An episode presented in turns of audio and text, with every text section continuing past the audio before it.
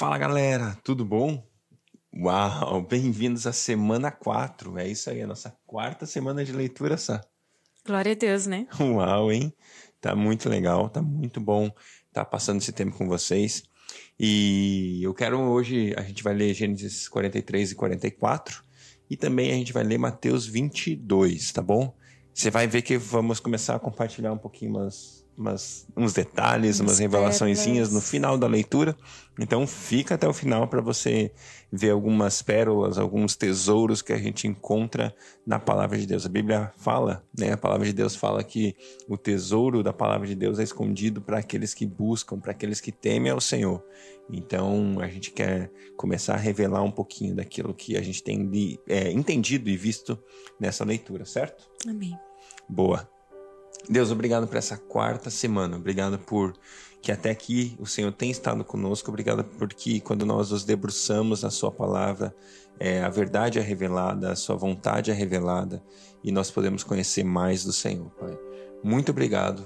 Fica com a gente. Nós queremos estar perto do Senhor para ouvir a Sua voz e entender aquilo que o Senhor tem sonhado e desejado para cada um de nós.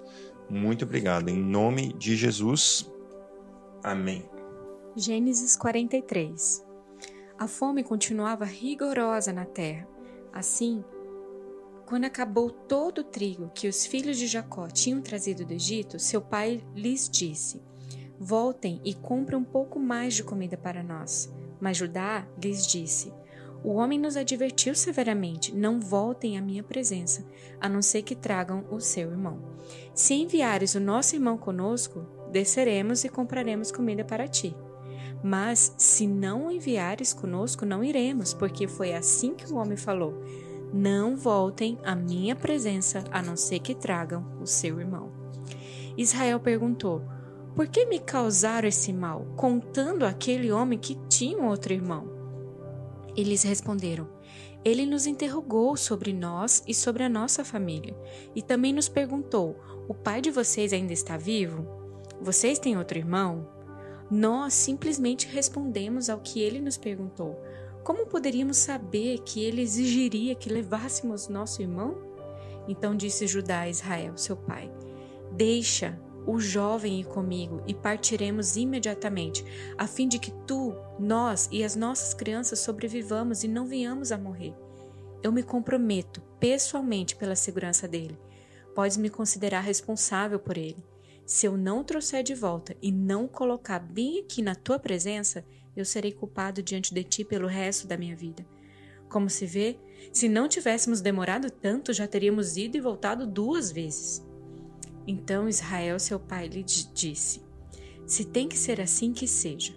Coloquem alguns dos melhores produtos da nossa terra na bagagem e levem-nos como presente ao tal homem um pouco de bálsamo, um pouco de mel, algumas especiarias e mirra, algumas nozes de pistache e amêndoas. Levem prata em dobro e devolvam a prata que foi colocada de volta na, na boca da bagagem de vocês. Talvez isso tenha acontecido por engano. Peguem também o seu irmão e voltem àquele homem. Que o Deus Todo-Poderoso lhes conceda misericórdia diante daquele homem, para que ele permita que o seu outro irmão e Benjamim voltem com vocês. Quanto a mim, se ficar sem filhos, sem filhos ficarei. Então os homens desceram ao Egito, levando o presente, prata em dobro e Benjamim, e foram à presença de José. Quando José viu Benjamim com eles, disse ao administrador de sua casa: Levem estes homens à minha casa, mate um animal e prepare-o. Eles almoçarão comigo ao meio-dia. Ele fez o que lhe for ordenado e levou-os à casa de José. Eles ficaram com medo quando foram levados à casa de José e pensaram: Trouxeram-nos aqui por causa da prata que foi devolvida às nossas bagagens na primeira vez.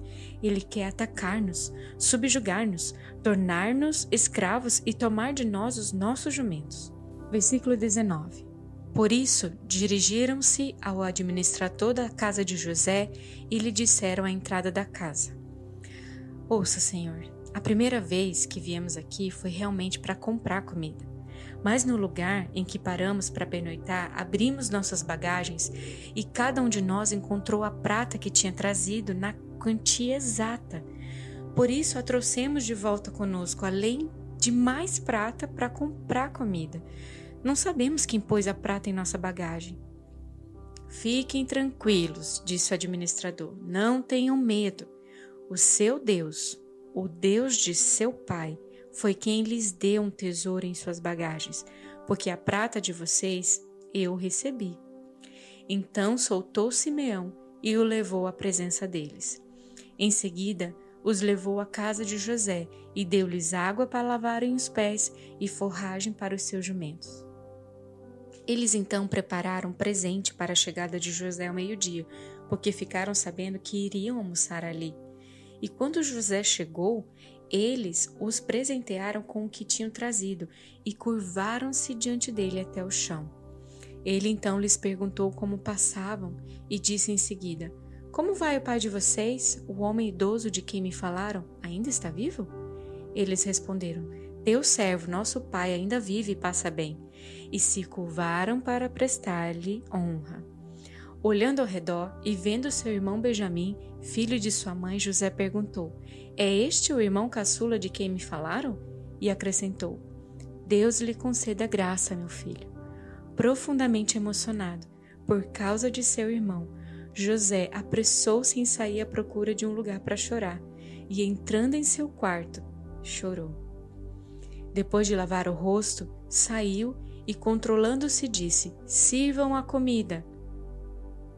Serviram a ele em separado dos seus irmãos e também dos, dos egípcios que comiam com ele, porque os egípcios não podiam comer com os hebreus, pois isso era sacrilégio para eles.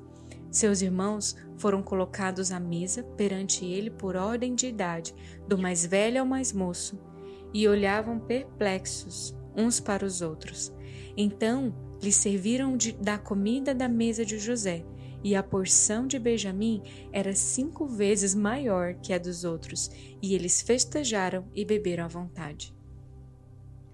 Gênesis 44 José deu as seguintes ordens aos administradores da casa: Encha as bagagens desses homens com todo o mantimento que puderem carregar e coloque a prata de cada um na boca de sua bagagem. Depois, coloque a minha taça, a taça de prata, na boca da bagagem do caçula, junto com a prata paga pelo trigo. E ele fez tudo conforme as ordens de José. Assim que despontou a manhã, despediram os homens com os seus jumentos. Ainda não tinham se afastado da cidade quando José disse ao administrador de sua casa: Vá atrás daqueles homens e, quando os alcançar, diga-lhes: por que retribuíram o bem com o mal? Não é esta a taça que o meu Senhor usa para beber e para fazer as adivinhações? Vocês cometeram grande maldade. Quando ele os alcançou, repetiu-lhes as palavras, mas eles lhe responderam: Por que meu Senhor diz isso?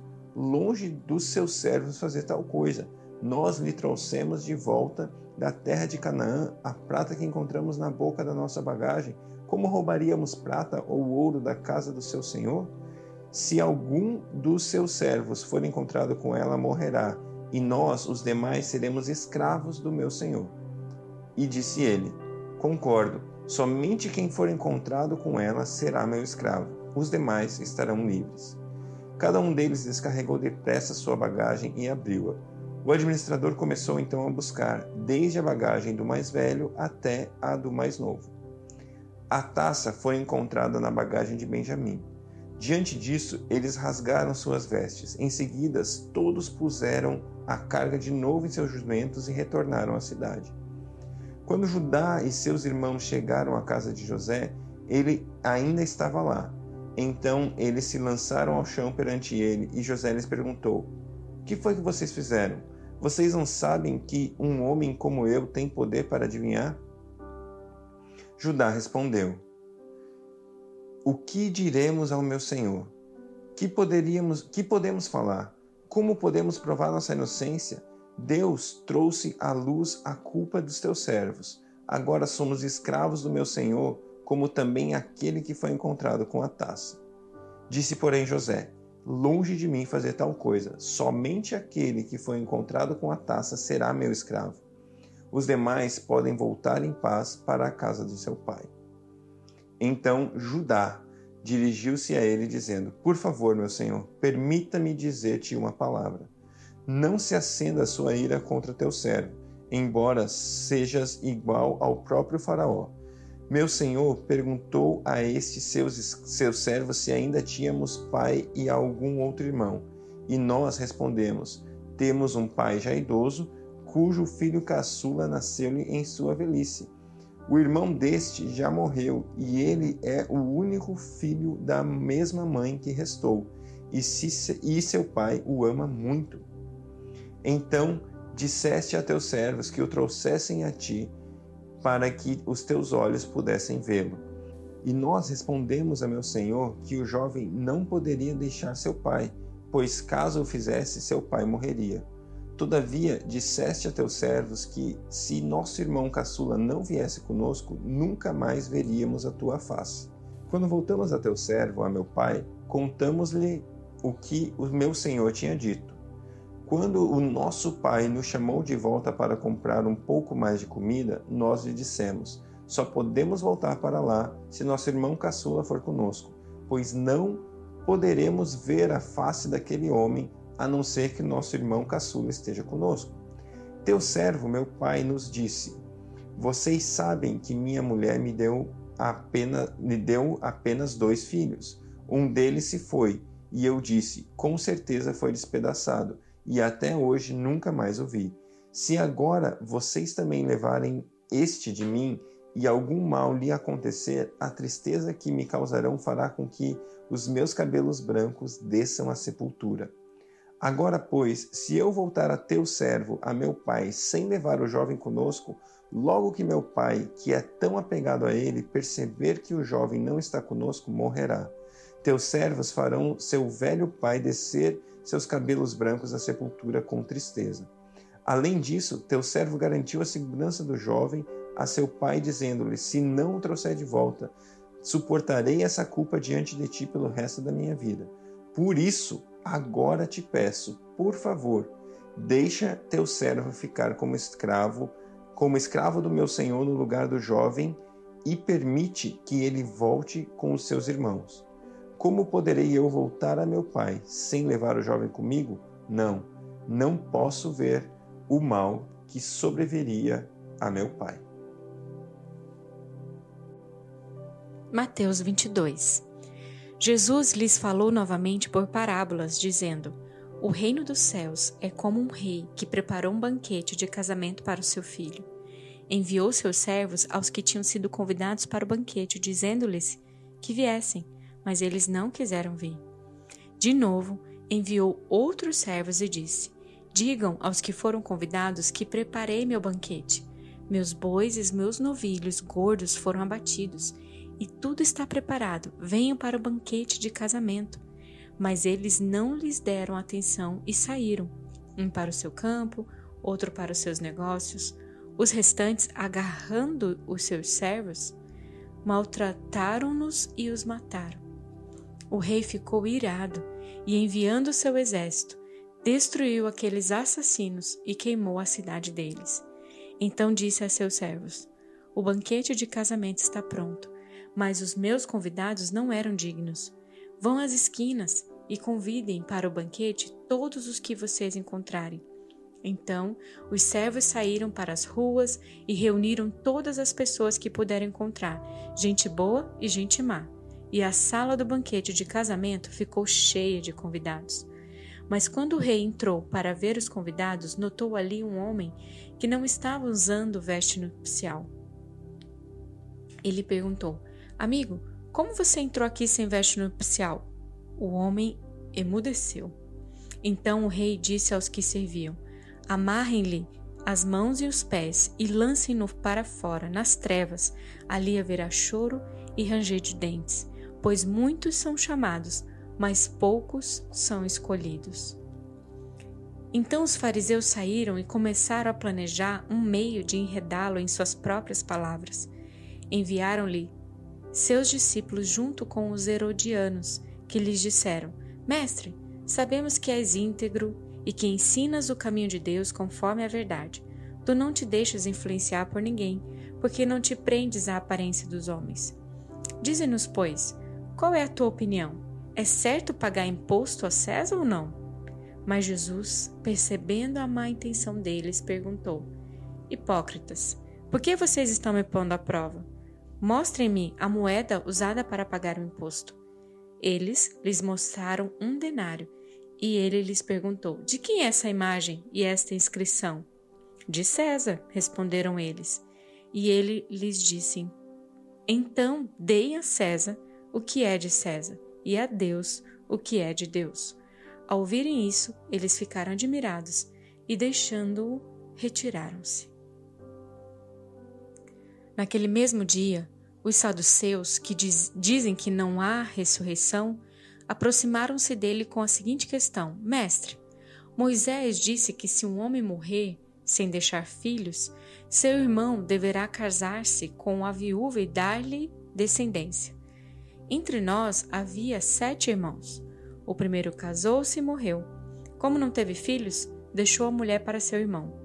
A mesma coisa aconteceu com o segundo, com o terceiro, até o sétimo. Finalmente, depois de todos, morreu a mulher. Pois bem, na ressurreição, de qual dos sete ela será esposa, visto que todos foram casados com ela? Jesus respondeu: Vocês estão enganados porque não conhecem as Escrituras nem o poder de Deus. Na ressurreição, as pessoas não se casam nem são dadas em casamento, mas são como os anjos no céu. E quanto à ressurreição dos mortos, vocês não leram que Deus disse? Eu sou o Deus de Abraão, o Deus de Isaac e o Deus de Jacó? Ele não é o Deus de mortos, mas de vivos. Ouvindo isso, a multidão ficou admirada com o seu ensino. Ao ouvirem dizer que Jesus havia deixado os saduceus sem resposta, os fariseus se reuniram. Um deles, perito na lei, o pôs à prova com esta pergunta: Mestre, qual é o maior mandamento da lei? Respondeu Jesus: Ame o Senhor, o seu Deus, de todo o seu coração, de toda a sua alma e de todo o seu entendimento. Este é o primeiro e maior mandamento. E o segundo é semelhante a ele: ame o seu próximo como a si mesmo. Destes dois mandamentos depende toda a lei e os profetas. Estando os fariseus reunidos, Jesus lhe perguntou: O que vocês pensam a respeito de Cristo? De quem ele é filho? É filho de Davi, responderam eles. Ele lhes disse: Então, como é que Davi, falando pelo Espírito, o chama Senhor? Pois ele afirma: O Senhor disse ao meu Senhor: Senta-te à minha direita, até que eu ponha os teus inimigos debaixo de teus pés. Se, pois, Davi o chama Senhor, como pode ser ele seu filho? Ninguém conseguia responder-lhe uma palavra, e daquele dia em diante ninguém jamais se atreveu a lhe fazer perguntas. Uau, muito bom, muito bom. Hoje eu queria destacar algo é, muito interessante que a gente lê naquela história de José, Judá e Benjamim. Essa história nos mostra algo muito interessante. Judá antes, né, naquele momento, naquela história, Judá antes ele tinha tido uma atitude totalmente diferente. No momento em que José é vendido ali pelos seus irmãos como escravo, José, ele, é, Judá ele tem uma atitude muito diferente, tem uma atitude covarde de de fato entregar o seu irmão. De fato, ele sugere a ideia da venda, né? Ele evita que o sangue caia sobre eles, ele sugere a ideia da venda. Nesse outro momento, depois de um tempo, depois desse passar desse período quando é, de novo, né, eles ali tão, se encontraram com José e a mesma situação vem diante deles, né? Um outro irmão agora vai ser vendido como escravo, um outro irmão vai ser tomado como escravo. Judá tem uma atitude totalmente diferente. Judá tem a atitude de se colocar no lugar do seu irmão mais novo. E essa atitude de Judá, ela é repetida pelo leão da tribo de Judá, anos e anos depois, Jesus repete essa atitude e ele se coloca no nosso lugar. Ele se faz escravo para que eu e você, os seus irmãos mais novos, podemos ser livres, para que a gente pudesse viver em liberdade. Então essa atitude de Judá é um reflexo, é, um, é uma simbologia, ele é um, paralelo à mesma atitude que Cristo teve. O leão da tribo de Judá se entregou em favor de muitos. Aquele que não pecou se fez pecado para que eu e você pudéssemos ser a retidão de Deus. Deus abençoe, galera, e até amanhã.